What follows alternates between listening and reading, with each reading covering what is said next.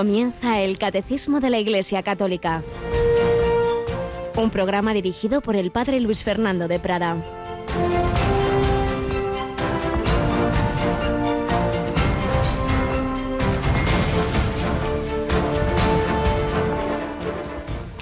Dios dijo a Moisés, Yo soy el que soy. Esto dirás a los hijos de Israel, Yo soy, me envía a vosotros. Alabado sean Jesús, María y José, muy buenos días, muy querida familia de Radio María, en este 15 de julio, San Buenaventura, gran santo doctor de la Iglesia, discípulo y sucesor de San Francisco de Asís, en esa entonces naciente orden franciscana, un sabio teólogo que veía que la sabiduría teológica ante todo implica el corazón, que no es una un conocimiento frío, sino que para conocer a Dios hay que amarlo. Pues bien, hoy la primera lectura de la Santa Misa nos trae uno de los pasajes más significativos, importantes del Antiguo Testamento y desde luego clave para, para el pueblo de Israel. la revelación del nombre de Dios, de ese Dios que se le manifestó a Moisés en la ardiente, que le envía a salvar a su pueblo. Entonces Moisés pregunta, pero, pero ¿tú quién eres? ¿Yo qué les digo? De, quién me está enviando. Soy el Dios de tus padres, el Dios de Abraham, el Dios de Jacob. Sí, pero, pero ¿cuál es tu nombre? Yo soy el que soy, Yahvé, nombre sagrado. Yo soy el que es. Todos los demás no lo somos. Somos en tanto en cuanto recibimos el ser de Él. Somos bombillas que solo tienen luz y reciben esa energía eléctrica. Recibimos el ser del que es. Yo soy el permanente, el eterno, y yo soy el que está siempre con vosotros. Tiene también ese sentido de no abandonaros nunca. Y eso, que era y es siempre verdad, se hizo especialmente palpable cuando el que está siempre con nosotros se hizo Dios con nosotros de manera carnal. El verbo se hizo carne, el verbo, el logos se hace uno de nosotros. La palabra no solo inspira a los profetas, no solo habla entre sombras a Moisés, etcétera, sino que se hace ese hombre, ese hombre Cristo Jesús, que en el Evangelio de hoy nos dice, venid a mí, venid a mí, que estáis cansados y agobiados, y yo os aliviaré. La revelación progresiva de Dios, la, el acercamiento progresivo de Dios hasta la locura de la encarnación y de que nosotros podamos recibir a ese, ese Jesús, ese cuerpo de Cristo en la comunión que más queremos. Dios con nosotros. Dios con nosotros, porque María dijo que sí, el Verbo se hizo carne, la madre del Emmanuel María, también con su sí hizo posible ese plan de redención. Bueno, pues nos tenemos hoy a Yolanda Gómez. Buenos días, Yolanda. Muy buenos días, padre. Y estamos terminando esa novena a la Virgen del Carmen que hacemos después de la hora intermedia hacia las doce y cuarto y mañana ya es esa festividad tan, tan bonita, tan bella, tan entrañable, en que eh, esta Virgen que tiene tantos patronazgos, especialmente en el mar, ¿verdad? Pues la celebramos, pero ya lo estamos diciendo estos días, que este año con un rosario de una manera muy especial, desde un sitio más que especial. Pues sí, porque vamos a juntarnos todas las radios María del mundo a las 4 de la tarde, hora española, las 3 en Canarias, y vamos a rezar todos juntos el Santo Rosario desde el Monte Carmelo, donde todo empezó. Donde todo empezó, el monte donde el profeta Elías tuvo aquel desafío a los falsos profetas del falso dios Balal y donde empezó a haber de eh, monjes cristianos, eremitas, que, que, se recogían allí y eso fue el origen de la Orden del Monte Carmelo. Pues allí, el día de la Virgen del Carmen, mañana 4 de la tarde, 3 en Canarias, rezaremos el Santo Rosario todas las Radio Marías del mundo. Esto que estamos haciendo cada mes y medio, dos meses, tenemos una de estas celebraciones especiales mundiales porque tenemos ese regalo, Radio María, es, es, la cadena mundial católica más extendida. Es una cosa impresionante, una cosa que empezó así a lo tonto en un pequeño pueblo de Italia y hoy estamos ya en los cinco continentes, en 80 naciones, uniéndonos en oración, uniéndonos en el conocimiento de la doctrina católica, como en este programa del catecismo que se tiene en casi todas o en todas, antes o después, las Radio Marías del mundo. Pues vamos a seguir nosotros conociendo santos transformados por esta fe. Seguimos con Santa Margarita María de Alacoque.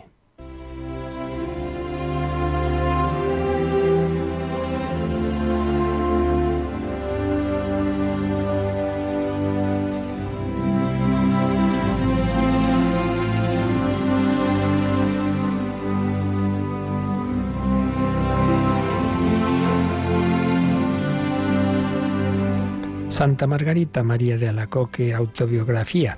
Seguimos en esa etapa de su juventud, en esas luchas interiores en las que ella quería, sentía que Dios la llamaba a ser religiosa y concretamente de la orden que había fundado San Francisco de Sales, pero tenía en contra a la familia, su madre no quería quedarse sin ella, en fin, distintas circunstancias.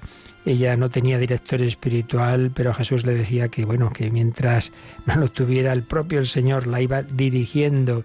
Pero nos dice lo siguiente, yo no sabía lo que era la dirección, pero tenía un gran deseo de obedecer, y su bondad permitió que en el tiempo de un jubileo viniese a casa un religioso de San Francisco y pasase allí la noche para darnos tiempo de hacer nuestra confesión general. Hacía más de quince días que tenía la mía escrita, porque, aunque la hiciera todas las veces en que tenía ocasión, siempre me parecía no haber hecho lo suficiente a causa de mis grandes pecados. Me sentía penetrada por tan vivo dolor que no sólo vertía muchas lágrimas por ello, sino que también, en el exceso de mi dolor, habría querido, con toda mi alma, publicar mis culpas delante de todo el mundo. Mis más grandes gemidos venían de estar tan ciega que no los podía conocer ni expresar lo enormes que eran.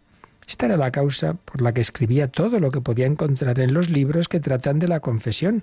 A veces ponían cosas que me horrorizaba solo pronunciarlas, pero decía dentro de mí, quizás las cometí y no lo conozca ni lo recuerde. Es muy justo, por tanto, que sienta la confusión de decirlas para satisfacer a la divina justicia. Bien es verdad que si hubiera creído haber hecho la mayor parte de las cosas de las que me acusaba, nadie habría podido consolarme, y así hubiera quedado por esta clase de confesión si mi soberano maestro no me hubiese asegurado que lo perdonaba todo a una voluntad sin malicia. Bien, aquí podemos fijarnos en varias cosas. En primer lugar, cuando una persona está, como estaba ya Margarita, muy cerca de Dios, cuanto más cerca estamos de la luz, más vemos las manchas. Uno puede decir, oye, yo tengo la habitación limpia, sí, sí. Abre bien las persianas, entra bien el sol y verás que hay más polvo del que te parecía.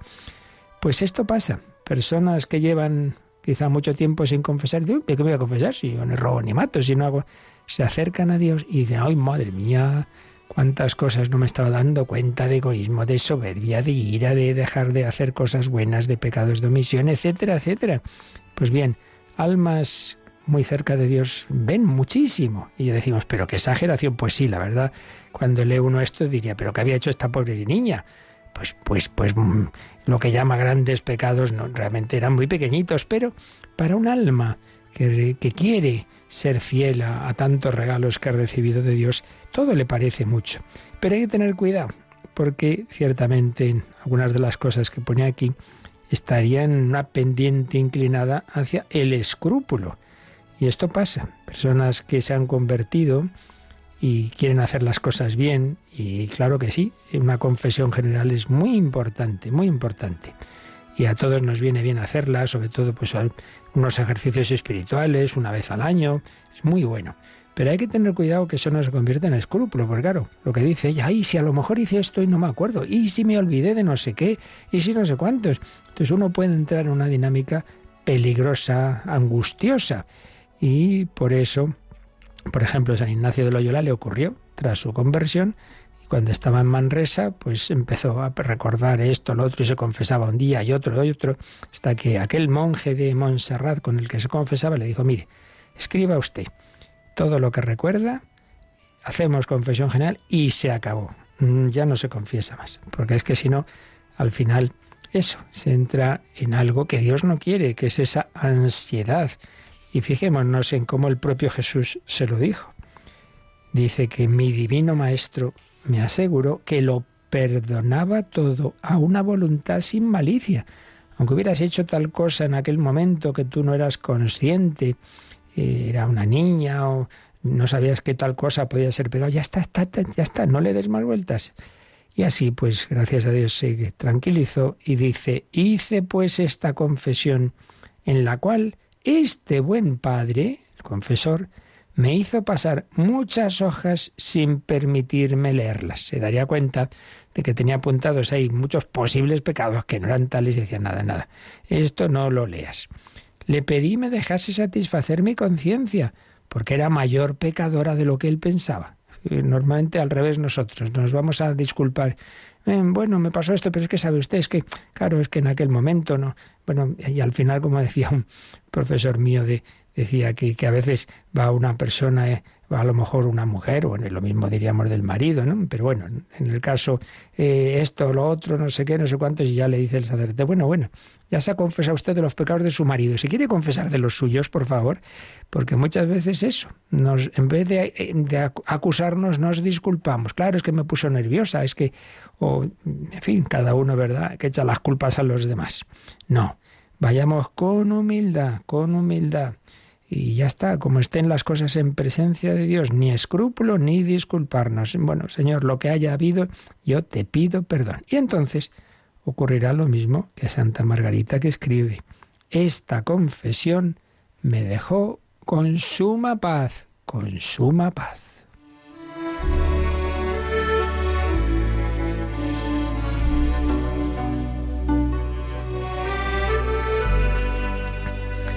Y luego pues no solo fue confesar los pecados, sino pedir consejo. Le dije algo sobre mi manera de vivir, acerca de lo cual me dio muchos consejos buenos.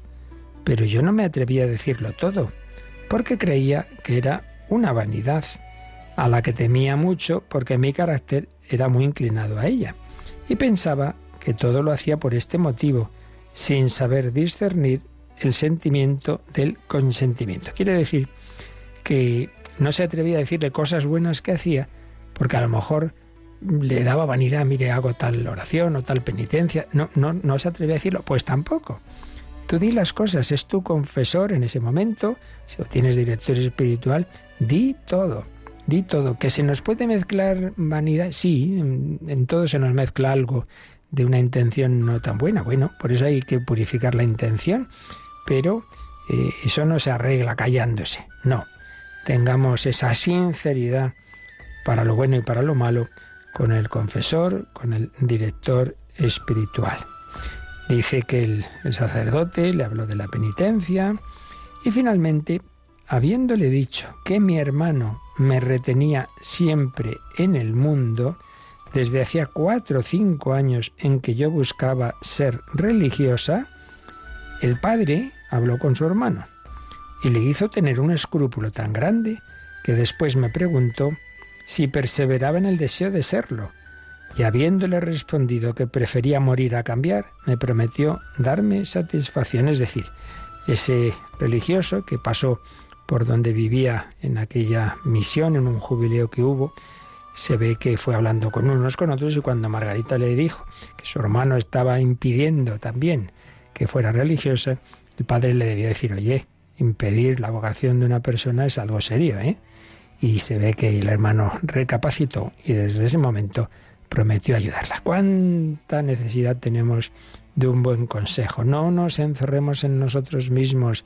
Nadie es buen juez de sí mismo. Dios sabe lo que ha hecho cuando nos ha puesto ese sacramento de la confesión, de la penitencia y ese, esa conveniencia de un guía de una dirección espiritual, porque solos nos liamos por un extremo, por otro, nos confundimos, hacemos lo que no debemos, por un lado o por otro, repito, bien porque uno tenga conciencia muy ancha y, y no se da cuenta que está haciendo cosas mal, o al revés, porque con buena voluntad empiece a hacer determinadas prácticas, oraciones, penitencias, escrúpulos, que, que el demonio se sirve de todo para angustiarnos y que uno acabe al final dejando todo, pero claro, así no se puede vivir pues seamos humildes, sinceros y demos gracias al Señor que nos guía a través de la Iglesia, que se sirve de las personas para guiarnos, guiarnos a unos a través de otros.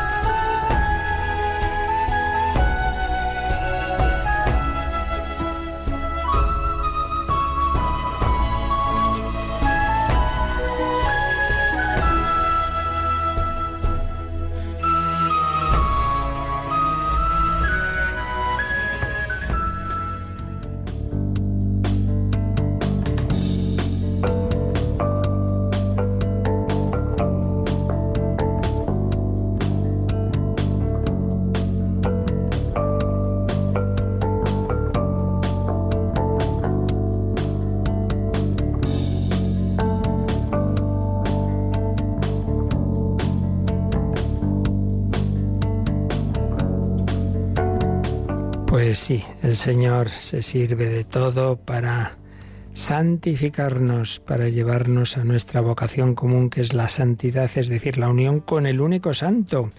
Se sirve de las personas y se sirve de los instrumentos que él ha asumido en la liturgia.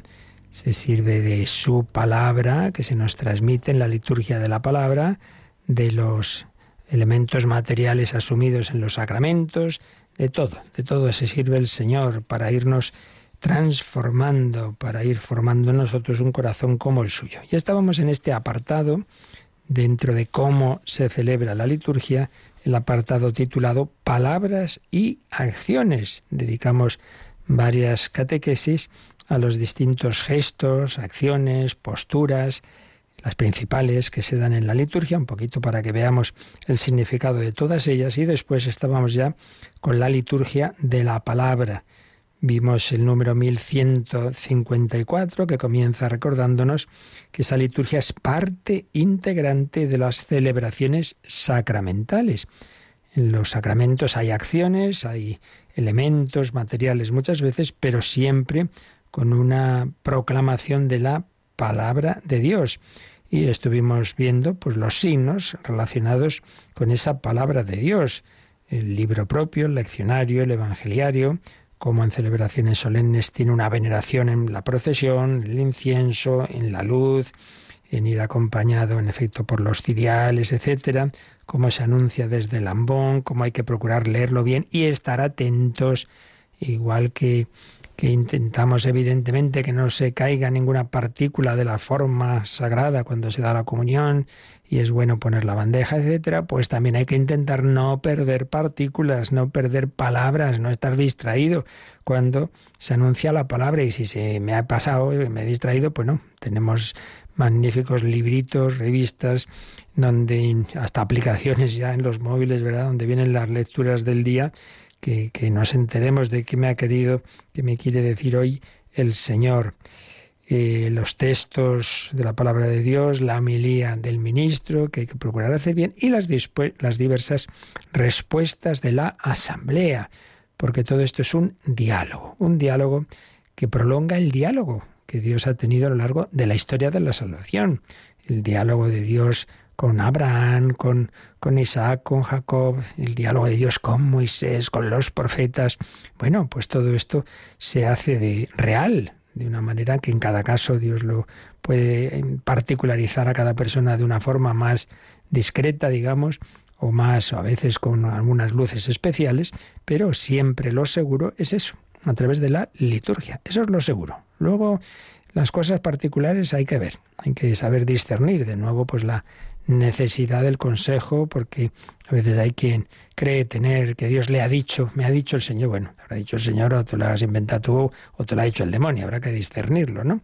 Pero es verdad que Dios, nuestro Señor, tiene un trato personal con cada uno de nosotros, pero lo seguro siempre es lo que nos dice a través de la liturgia. Y el último apartado de este, eh, perdón, el último número de este apartado de palabras y acciones es el 1100 55, que un poquito une los dos aspectos que hemos visto, la palabra y la acción, los gestos, los elementos materiales, las acciones que se hacen, pero siempre con la palabra. Vamos a leer este número 1155. La palabra y la acción litúrgica, indisociables en cuanto signos y enseñanza, lo son también en cuanto que realizan lo que significan. El Espíritu Santo no solamente procura una inteligencia de la palabra de Dios suscitando la fe, sino que también, mediante los sacramentos, realiza las maravillas de Dios que son anunciadas por la misma palabra, hace presente y comunica la obra del Padre realizada por el Hijo amado. La palabra y la acción litúrgica indisociables en cuanto a signos y enseñanza. Antes de mm, profundizar un poquito la idea principal de este número, que es la eficacia de esa palabra y de esa acción, vamos a, como estamos haciendo en muchos casos, ampliar un poquito lo, lo que hemos estado viendo sobre la liturgia de la palabra en la obrita del entonces cardenal Ratzinger, El espíritu de la liturgia. eh, cuando nos habla pues de esto de la palabra, de la palabra. Y entonces, como siempre, remontándose al, trasfondo teológico, nos, decía que la liturgia del Logos, estamos en la liturgia cristiana, la liturgia de, del cristianismo. El cristianismo toma su nombre de Cristo, el ungido. ¿Y quién es Cristo? El Logos, el Hijo eterno, el Logos, la palabra eterna. Bueno, pues en la liturgia del Logos, de la palabra eterna, lógicamente la palabra desempeña un papel fundamental y por consiguiente también la voz humana, la voz humana. Entonces, hace alusión a varias formas de esa voz humana en cuanto proclamación de la palabra en primer lugar, muy importante y en concreto en la Santa Misa, la oracio, es decir, la oración presidencial del, sacerdote, que, que, es ante todo el canon, la plegaria eucarística, la parte central en, medio de la cual se realiza la consagración. Entonces indicaba cómo esa oración, esa oración, en ella el sacerdote en nombre de toda la comunidad se dirige al Padre por medio de Cristo en el Espíritu Santo. Palabra fundamental, las palabras de la plegaria eucarística. Luego, lo que vimos en estos días anteriores, las distintas formas de anuncio de esa palabra. Las lecturas, los profetas y los apóstoles, se decía en la iglesia antigua, tenemos textos antiquísimos que relatan cómo era la celebración eucarística y se habla de esto, los, los, profetas y los escritos de los apóstoles. Nosotros decimos pues lecturas del Antiguo y del Nuevo Testamento. El Evangelio, que en las celebraciones más solemnes se destaca con esos signos que hemos antes mencionado, incluido el canto, el comentario de esa palabra, es decir, la homilía, pero también las respuestas, las respuestas. Y aquí señalaba Joseph Ratzinger que, el que haya esas respuestas es, en el fondo, como decíamos antes, el, esquema de, de, la revelación. Dios no simplemente dice cosas, sale ahí, se quedan, sino que entra en diálogo. Dios dialoga con Moisés, por ejemplo. Moisés pregunta, Dios responde. Bueno, pues eso ocurre en las celebraciones. Por eso debemos responder. No estamos ahí simplemente ahí muy recogidos, devotamente callados como muertos. No, hombre, no. Tienes que responder. Palabra de Dios. Te alabamos, te alabo, Señor. Todas esas respuestas que hay siempre, esos diálogos que hay en la liturgia, pues señalaba el autor, en ellas la comunidad reunida acoge y hace suya la palabra. Y esta estructura de palabra y respuesta, que es esencial para la liturgia, reproduce, como os decía, la estructura fundamental de la revelación. Y claro, en, la revelación, eh, el discurso de Dios y la escucha acogedora de la esposa, la iglesia, se implican mutuamente. Una respuesta que en la liturgia adquiere formas diversas. La aclamación, la aclamación, que, expresamos con palabras como amén, te alabamos Señor, aleluya, en fin, distintas palabras que confirman que la palabra que Dios ha pronunciado ha sido acogida. Claro, porque la revelación es para que uno la, escuche y la, y acoja e intente luego ponerla en práctica. Y señala aquí también como algo positivo de la reforma litúrgica del Vaticano II, el hecho de que esas respuestas las dé todo el pueblo, porque los mayores recordarán que antes el rito anterior, respondía el acólito. Claro, era en latín y muchos pues, no lo sabían. Entonces, bueno, el pueblo más o menos se unía, si estaba atento, pero, pero, pero no, apenas respondía, tenía palabras que dijera todos los asistentes a la celebración, sino que era el acólito. No, ahora todos nosotros debemos responder. Señor esté con vosotros y con tu espíritu. Palabra de Dios, te alabamos, Señor. Orad, hermanos, para que este, el Señor reciba de tus manos este sacrificio, etcétera, etcétera. Aquel que se revela no quiso permanecer ahí en su soledad, sino que se otorgó un cuerpo y encontró una esposa. Busca una respuesta. Ese es el fin de la revelación.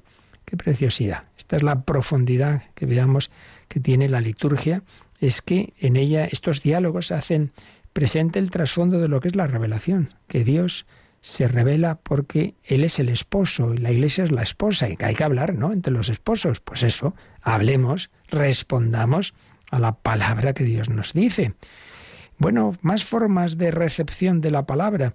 Hemos oído la primera lectura, pues respondemos con el salmo, salmo responsorial. Respondemos con ese salmo que se puede y sería siempre el ideal cantar.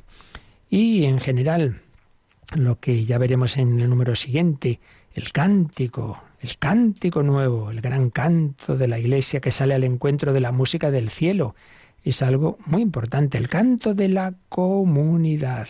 Sí, sí, la música tiene un papel especialmente significativo en la liturgia católica. Luego, obviamente, claro, depende las posibilidades reales, ¿no? Estamos aquí cuatro y no cantamos bien, bueno, pues quizá a lo mejor será mejor callarse, pero, pero el ideal siempre es que haya esa respuesta también cantada. Pero también, también, el silencio, el silencio forma parte de la liturgia.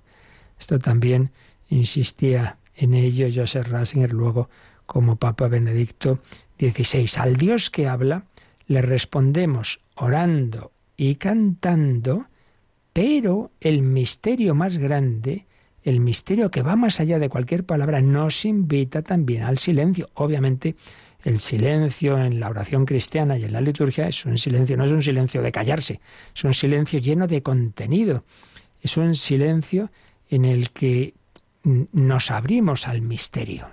Sabemos que hay realidades que, uno se queda boquiabierto. De repente ves un paisaje maravilloso y te quedas. A mí me pasó alguna vez. Recuerdo un viaje que, que hice atravesando unos montes en un túnel y en el Pirineo, y al salir al otro lado del túnel, el paisaje era tan espectacular que voy a parar a, quedarme un ratito contemplante. Se quedó uno boquiabierto, en silencio. Bueno, pues mucho más el silencio ante el misterio de la encarnación, de la muerte del Hijo de Dios en la cruz, de la resurrección, etcétera. Momentos de silencio se puede hacer y está bien, unos, aunque sea un momentito después de la homilía, para recoger esas esas lecturas y ese comentario que ha hecho el sacerdote, pero sobre todo tiene especial importancia después de la comunión. Y esto, la verdad es que muchas veces no, se vive. Hombre, que has recibido al Señor, que has recibido esas, esas especies sacramentales, que hasta que se disuelvan, unos 10, 15 minutos, hay una presencia especial del cuerpo de Cristo en tu corazón, en tu vida. Y resulta que nada, comulgas hace un minutito, se canta no sé qué, podéis ir en paz, salimos corriendo. Hombre, quédate hablando con el Señor, decía Santa Teresa, que es el mejor momento de negociar con el Señor, es decir, de, hablar, de, de, darle gracias. La acción de gracias por excelencia, es el momento principal, es el regalo de los regalos. Quedarte en, en ese diálogo íntimo, qué mejor momento. Es que no sé orar, pues qué, qué, qué más fácil lo puedes tener que teniendo al Hijo de Dios en tu corazón. Por tanto, un momento muy importante. Acción de gracias. Procurémonos si, si ha habido un rato dentro de la misa, pero muchas veces pues bueno, pues se ha podido quizá dar la bendición pronto, pero te puedes quedar después de misa, ¿eh? No hace falta que salgas disparado.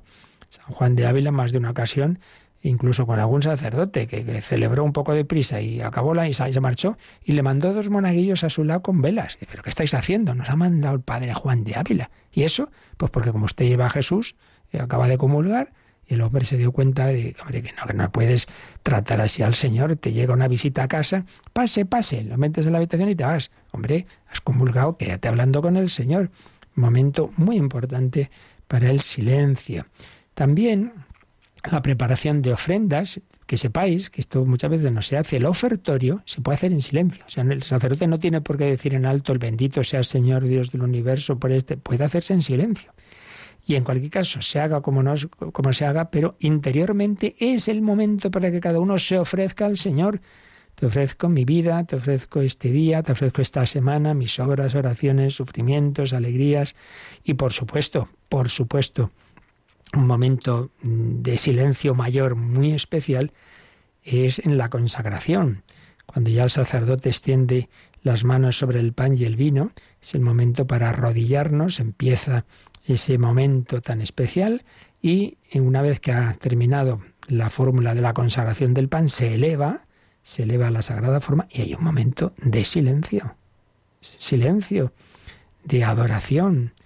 Decía Joseph Ratzinger, este silencio nos invita a dirigir la mirada a Cristo, a mirarlo desde dentro, en una contemplación que es a la vez agradecimiento, adoración y petición para nuestra transformación interior. Quien participe en la Eucaristía orando con fe tiene que sentirse profundamente conmovido en el instante en el que el Señor desciende. Ante este acontecimiento no cabe otra reacción posible que la de caer de rodillas y saludarlo. La consagración es el momento de la gran acción de Dios en el mundo por nosotros. Ese Dios que se hizo carne, que bajó del cielo a la tierra, baja cada día, cada minuto a un altar. ¡Qué maravilla! Y nosotros ahí distraídos. Es el momento de la gran acción de Dios en el mundo por nosotros. Levanta nuestra mirada y nuestro corazón. Por un instante el mundo enmudece, todo guarda silencio, y en ese silencio tiene lugar el contacto con el eterno. En lo que es un latido del corazón, salimos del tiempo para entrar en la presencia de Dios con nosotros. Bueno, qué momento tan grande para hacer silencio, para agradecer a Dios ese regalo increíble. Sí, es el verdadero cuerpo del Señor. Ave verum corpus natum de María Virgine. El verdadero cuerpo que nació de María Virgen nace cada día en la Eucaristía. Adoración, alabanza, acción de gracias, silencio, de recogimiento y de adoración al Señor que tanto nos ama.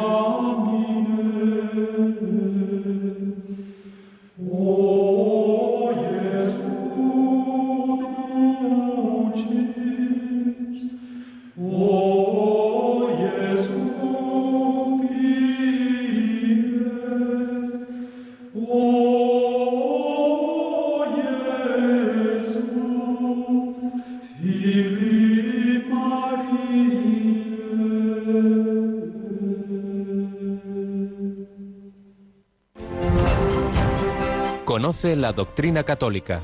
Escucha el catecismo de 8 a 9 de la mañana, de 7 a 8 en Canarias. Y los sábados a la misma hora profundizamos en los temas tratados en el programa En torno al catecismo.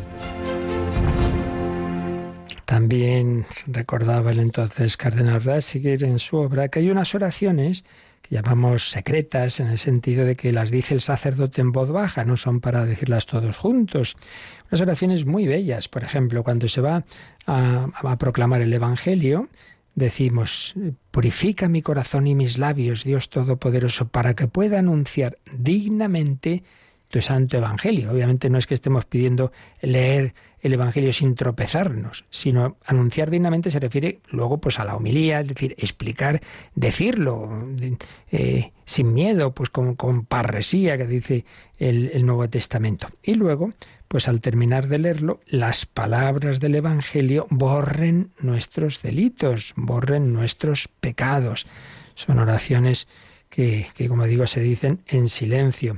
Pero también eh, otras, otra oración cuando eh, tras hacer el, ofertorio eh, se va a lavar las manos el, sacerdote, pues hay un momento también en que se coge esas palabras del Salmo 50 y decimos, acepta Señor nuestro corazón contrito y nuestro espíritu humilde, que este sea hoy nuestro sacrificio y que sea agradable en tu presencia, Señor Dios nuestro. Hay una inclinación en que uno y cuando va a entrar, vamos a entrar en ese momento tan importante de la plegaria eucarística, la consagración, etcétera, le pedimos al Señor esa, esa humildad, acepta nuestro corazón contrito, nuestro espíritu humilde, que, esto sea, este sacrificio de, mi propio arrepentimiento, sea agradable en tu presencia.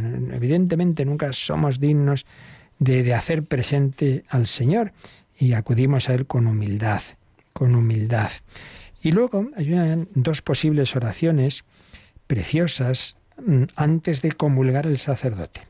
Vamos a ver qué dice. Primera, Señor Jesucristo, Hijo de Dios vivo, que por voluntad del Padre, cooperando el Espíritu Santo, diste con tu muerte la vida al mundo. Líbrame, por la recepción de tu cuerpo y de tu sangre, de todas mis culpas y de todo mal. Concédeme cumplir siempre tus mandamientos y jamás permitas que me separe de ti. Voy a comulgar, entonces le pido al Señor que, que ahora que voy a recibirle, que me libre, que me libre, que esa comunión me libre de, de, de todo eh, las consecuencias, ya se entiende de pecados perdonados, pero, pero que siempre pueden afectarnos. Pues líbrame por la recepción de tu cuerpo y de tu sangre de todas mis culpas y de todo mal. Te lo pido a ti, que diste con tu muerte la vida al mundo.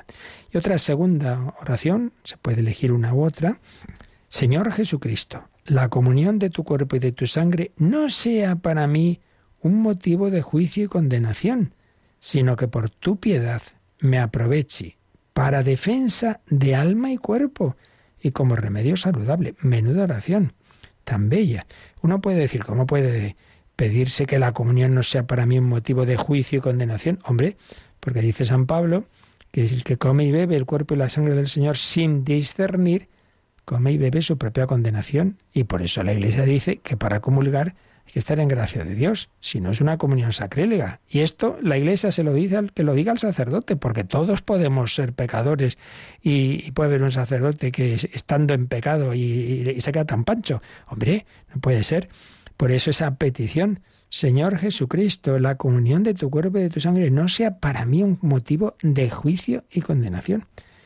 Y en cambio, pedimos que por tu piedad me aproveche para defensa de alma y cuerpo y como remedio saludable. Como veis, hay preciosidades de oración en la liturgia, esto, bueno, con todos estos libritos, la revista magnífica, otras semejantes que hay, donde nos vienen las lecturas, las oraciones, pues es bueno que las que meditemos todo esto. Bien, pues elementos varios en los que se unen la palabra, el silencio, enseguida veremos también el canto, las acciones, todo ello forma parte de ese diálogo de Dios con nosotros.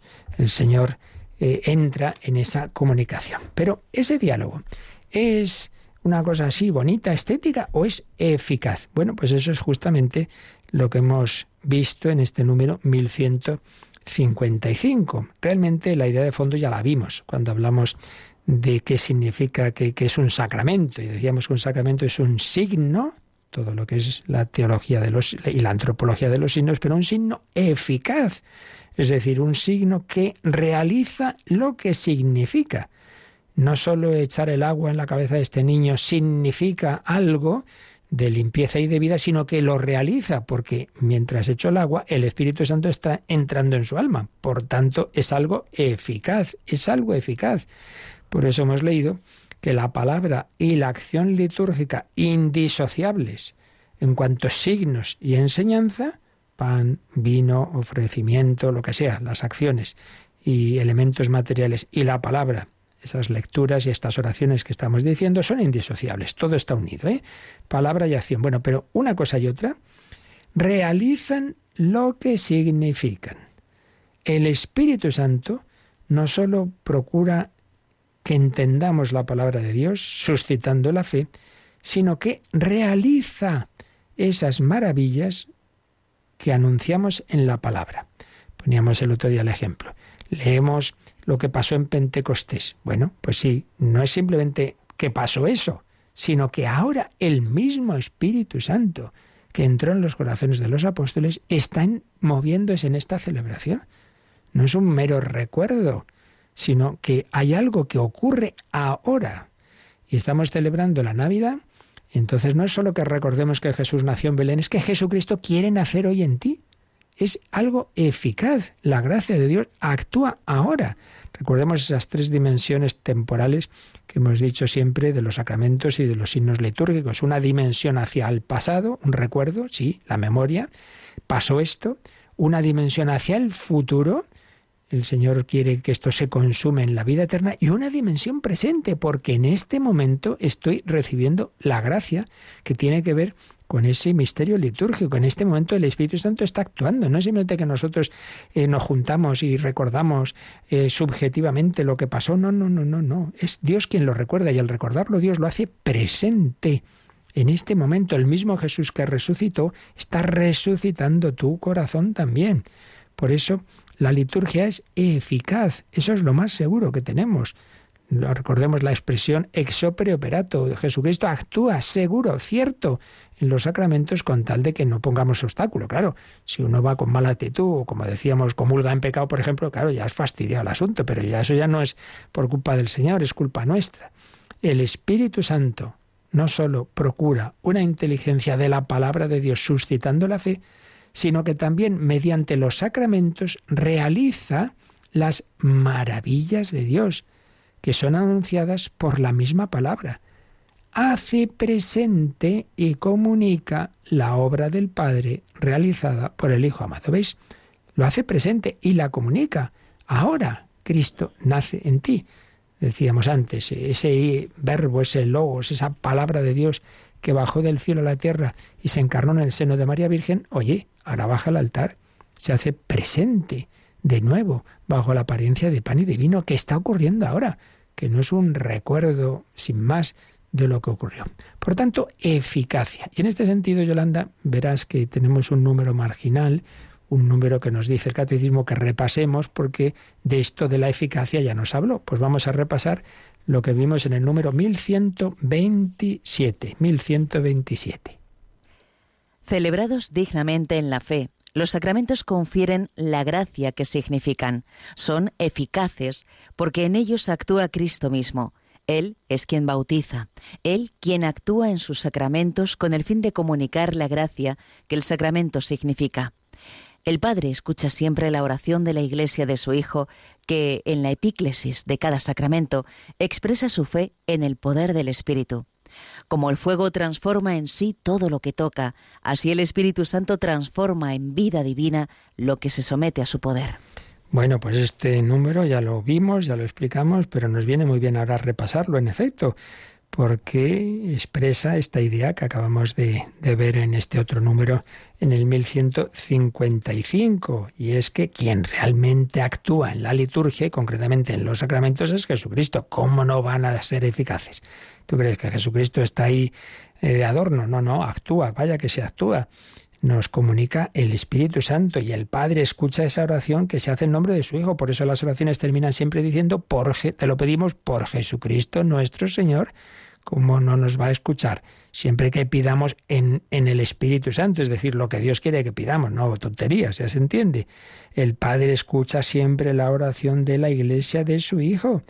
Y si le, estamos pidiendo, envía Señor tu Espíritu eh, para que conviertan este pan y vino en el cuerpo y la pues claro, claro que escucha, claro, y, cumple lo que ha prometido. Lo que hagáis en la tierra queda atado en el cielo. Eh, todo, pues el Señor, lo que la Iglesia movida por su Espíritu realiza, pues sabemos que es Él realmente quien lo hace. Y como el fuego transforma en sí lo que toca, el Espíritu Santo transforma en vida divina lo que se somete a su poder. Por eso, repito, muchas veces personas que buscan por ahí no sé qué extrañas eh, oraciones raras, hay que hacer 37 veces no sé qué cosa, ir a no sé qué otro sitio, y hay, hay la última aparición que ha habido no se sabe dónde, para aquí, para allá, pero vamos a ver, se cuenta del padre y nieto, ese jesuita santo y que formó, fue director espiritual en, en comillas, Santander de, muchísimos, no solo jesuitas, sino sacerdotes que estudiaban allí, pues que una ocasión hubo, decían, decían, no sé exactamente a qué se referían, pero esto lo he oído contar, hay personas fiables, que, que, padre, padre, venga, venga, que, que, en tal sitio, en este momento que está viendo una aparición, no, no, yo no voy, estoy aquí con Jesús en el sagrario. Jesús ha dicho, bienaventurados los que crean sin haber visto. No me hace falta. Si yo ya creo en Jesucristo, está aquí. Esto es seguro, esto es seguro, lo otro no es seguro. Lo otro tendrá que discernir porque mucha gente enseguida, el Señor ha dicho, la Virgen ha dicho, ya, lo ha dicho la Virgen, o lo ha dicho la cabeza de esta persona que no está muy bien, o lo ha dicho el demonio, ¿eh? que anda que no ha habido casos de engaños. Por eso esas cosas se, se deben discernir y que si son verdaderas, ya lo explicamos en su día. Al principio del catecismo está dicho el sentido que tienen las revelaciones privadas, pero siempre se quedan en un nivel de, de ayudar, de completar, pero lo que es seguro. Y lo seguro es lo que ya nos ha dicho Dios y lo que actúa ahora en la liturgia. Eso es lo principal. Y ahí es donde tenemos que poner nuestra fuerza. El Espíritu Santo actúa en la liturgia de manera eficaz, porque quien la hace realmente es Jesucristo, a través de nosotros, pero es Jesucristo. Bueno, pues con eso terminamos este apartado de palabras y acciones y vamos a ir ya a partir del próximo día a otro que se titula Canto y Música. Aquí también hay pues muchas cosas muy bellas que vamos a ver de cómo también en la revelación, en la escritura está muy presente la música. Pues claro, si la música es belleza y la belleza, ¿cuál es la fuente de la belleza? Dios. Entonces está muy presente. Vamos a dejar leído, Yolanda, aunque ya lo, solo lo comentemos el próximo día, pero, pero ya para ir abriendo el apetito, que nos dice el primer número de este apartado Canto y Música, que es el 1156. La tradición musical de la Iglesia Universal constituye un tesoro de valor inestimable que sobresale entre las demás expresiones artísticas, principalmente porque el canto sagrado, unido a las palabras, constituye una, una parte necesaria o integral de la liturgia solemne. La composición y el canto de salmos inspirados, con frecuencia acompañados de instrumentos musicales, estaban ya estrechamente ligados a las celebraciones litúrgicas de la antigua alianza. La Iglesia continúa y desarrolla esta tradición. Recitad entre vosotros salmos, himnos y cánticos inspirados. Cantad y salmodiad en vuestro corazón al Señor. El que canta, ora dos veces. Esa última frase ya sabemos todos que es de San Agustín, el que canta ora dos veces, y la anterior que nos ha leído Yolanda es de San Pablo, en la carta a los Efesios. Por tanto, la, importancia de la, música en la Iglesia viene de muy antiguo, viene del Antiguo Testamento, luego está en el Nuevo y luego pues en toda la tradición de la Iglesia. Pues esto lo iremos viendo los próximos días. Dios nos habla, Dios nos inspira con gestos, con palabras, con música, pues sepamos responder a este Dios que nos habla, que nos dice palabras de vida eterna. Lo meditamos y si tenéis también palabras que decirnos o consultar, pues también es el momento. Participa en el programa con tus preguntas y dudas. Llama al 91005 9419. 91005 9419. Puedes escribir un mail a catecismo arroba radiomaria.es o escribirnos un mensaje al teléfono de WhatsApp 668 594 383 668 594 383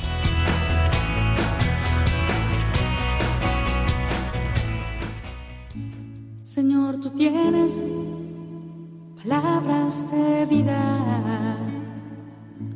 Señor, tú tienes palabras de amor. Y dime a quién iré, a quién buscaré. Y dime a dónde iré sin ti.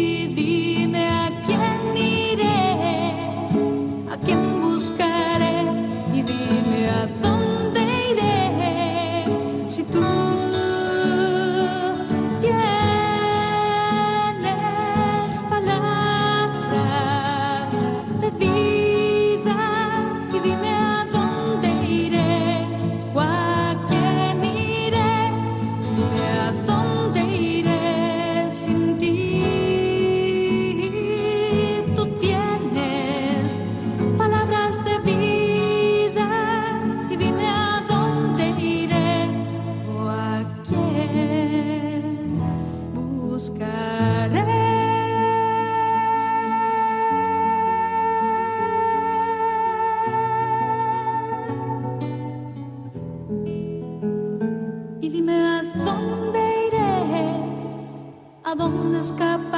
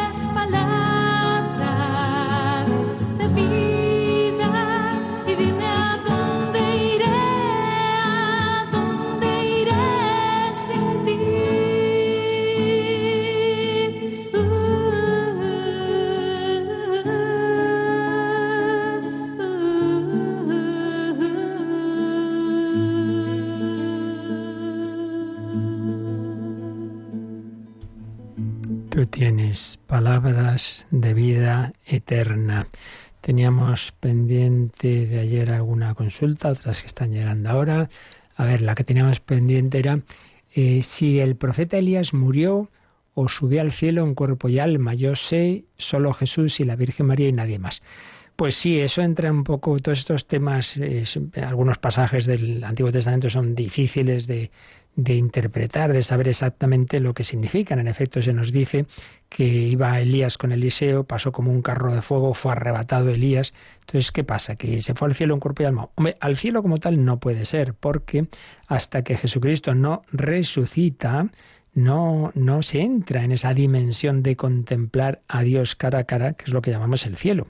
Este sería en todo caso el, ese limbo de los justos, ese Seol al que Jesús descendió. Esa pregunta que tantas veces sale, que ya explicamos en su día. Descendió a los infiernos, no es al infierno. El Seol es una traducción quizá discutible, pero es esa situación en que estaban los justos del Antiguo Testamento. Entonces, eh, estaba, eh, en el caso de Elías, ¿estaba con su cuerpo? Pues en principio, eso parece que viene a indicar el texto, pero la verdad es que es difícil eh, ya digo, interpretar esta, estas situaciones, porque como bien dice quien lo consulta, eh, lo que la Iglesia afirma es que ciertamente, por supuesto, Jesucristo, resucitado con su cuerpo y su alma, y también la Virgen María, están con su cuerpo. De los santos, en cambio, todos los demás, eh, lo que están de momento es en el Espíritu, su alma, su espíritu, y que está pendiente de la resurrección. Entonces, únicamente sabemos con certeza de Jesucristo y de la Virgen que están en cuerpo y alma. ¿Que puede estar también Elías? Por poder, puede ser. Pero yo no, la verdad es que, mm, ya digo, la Iglesia ahí no compromete su autoridad. Y como tantas veces he dicho, hay cuestiones que, bueno, que como son tampoco simple de curiosidad, porque no nos va a afectar a nosotros para nada, para nuestra salvación, si Elías tiene su cuerpo no, no nos va a afectar, pues, pues eso, pues no, ya nos enteraremos en la vida eterna. Bueno, y luego vienen, nos preguntan por lo visto el libro del que estamos, del que he estado citando, pues ya he dicho, es, eh, lo escribió eh, el entonces cardenal Joseph Ratzinger, luego Benedicto XVI, se llama El espíritu de la liturgia librito profundo, como todo lo suyo, pero es pequeño, no, no, es demasiado y es asequible, aunque alguna parte siempre es más complicada, pero vamos, es una joya, como, como todo lo suyo, el espíritu de la liturgia. Y luego nos, nos pregunta eh, José Carlos, estoy tetrapléjico, ¿me podría decir cómo cree que es la vida eterna? El cielo y cómo será el infierno y si veremos a nuestros seres queridos en el cielo. Bueno, en primer lugar, como siempre también tengo que repetir, obviamente en dos minutos no puedo explicar lo que explicamos en semanas, porque del cielo, del infierno, de todas estas realidades ya las tratamos en su día y ya sabéis que si entráis en, el, en la web de Radio María, radiomaria.es, el apartado podcast, pincháis allí, buscáis Catecismo de la Iglesia Católica y uno va mirando porque cada día pone de qué hemos hablado. Entonces encontraréis ahí bastantes catequesis sobre estas verdades que claro que explicamos cuando estábamos en ese punto del credo. Pero así lo esencial es esto. El hombre está hecho para contemplar cara a cara a Dios, pues yo tenemos un espíritu. Si fuéramos puro cuerpo, pues con el cuerpo no se contempla a Dios, meramente con el cuerpo, sino está movido por un espíritu. Estamos hechos para Dios. Entonces el cielo es el cumplimiento de nuestros deseos. de nuestra, nuestra inteligencia, nuestra voluntad, nuestra capacidad de sensibilidad. En ese sentido también, en cuanto el cuerpo estará resucitado, todo ello va a disfrutar del cara a cara de Dios. Y también, y también, como eso es en común, porque una de las imágenes habituales del cielo es el banquete. El banquete no estoy comiendo yo solo, estoy con los demás hermanos. Todos aquellos que hayan aceptado esa invitación al banquete, estamos unidos. Por tanto, lo esencial de la felicidad del cielo es ese cumplimiento del deseo de verdad, de belleza, de amor, de, de, estar empapado, digámoslo así, de estar metido en la piscina del amor de Dios. Ni ojo vio, ni oído yo, ni cabe en corazón humano lo que Dios ha preparado para los que lo aman. Lo principal es eso, pero también el disfrutar unos con otros. Entonces, todos aquellos que estén, que están en esa situación de salvación, obviamente también es una alegría el poder, la comunión, la comunión, el poder compartir juntos esa felicidad eh, de unos y otros. Y en cambio, el que haya rechazado libremente hasta el final de su vida esa invitación a la amistad con Dios, pues eso es lo que llamamos el infierno. Entonces, como el hombre está hecho para disfrutar de Dios, si él lo rechaza, pues se queda en una situación muy horrorosa de frustración de los deseos de verdad, de belleza, de amor y también una incomunicación de unos con otros. En fin, todo esto ya digo, lo explicamos con detalle, pero básicamente es eso es eso. Cuando dices si veremos a nuestros seres queridos en el cielo, si lo que quieres decir es eso, que entre los que están allí, sí, sí. Que si se refiere a los que estamos, si los del cielo ven a los de acá, eso no, no lo sabemos. Si Dios quiere mm, a alguien comunicárselo, lo hará, pero de eso no tenemos una respuesta segura. Y luego, si la ciencia me ofreciera la posibilidad de mejorar mi movilidad a través de la investigación con células madre, ¿qué piensa la Iglesia que debo hacer? O sea, evidentemente, si a ti se te ofrece un tratamiento, se te ofrece algo, digamos, como fruto de una investigación, pues muy bien, eso no tiene problema. La cuestión es si son éticos procedimientos que usen células madre, y ojo, es que hay distintos tipos de células madre. Hay células madre que proceden de, de, partes del cuerpo que no hay ningún problema. El problema es cuando proceden de embriones. Es decir, cuando lo que se hace es experimentar con embriones como si fueran partes que no fueran nuevos seres. Eso es lo que está mal. O sea, una investigación con, con, en el fondo con personas humanas, micro, micro pequeñitas, todo lo que quieras, pero personas humanas, eso está mal. Y no hace falta, porque existen la posibilidad de, de, conseguir células madre totipotentes. Esto yo sé muy poquito, pero sabéis que hay programas, en dos programas de bioética en Radio María donde esto se ha explicado. Entonces, por supuesto, una investigación que te dice, oye, tenemos esta posibilidad de mejorar, pues sin problema. Lo que estaría mal sería, ya digo, lo que está mal es cuando esas investigaciones se hacen con células embrionarias, pero existen otro tipo de células madre. Pues nada, pedimos al Señor su bendición para vivir este día en su presencia. La bendición de Dios Todopoderoso, Padre, Hijo y Espíritu Santo, descienda sobre vosotros. Alabado sea Jesucristo.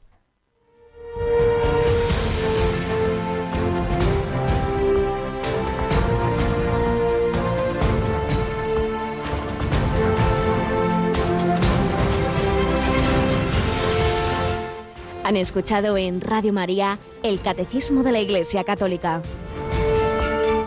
un programa dirigido por el Padre Luis Fernando de Prada.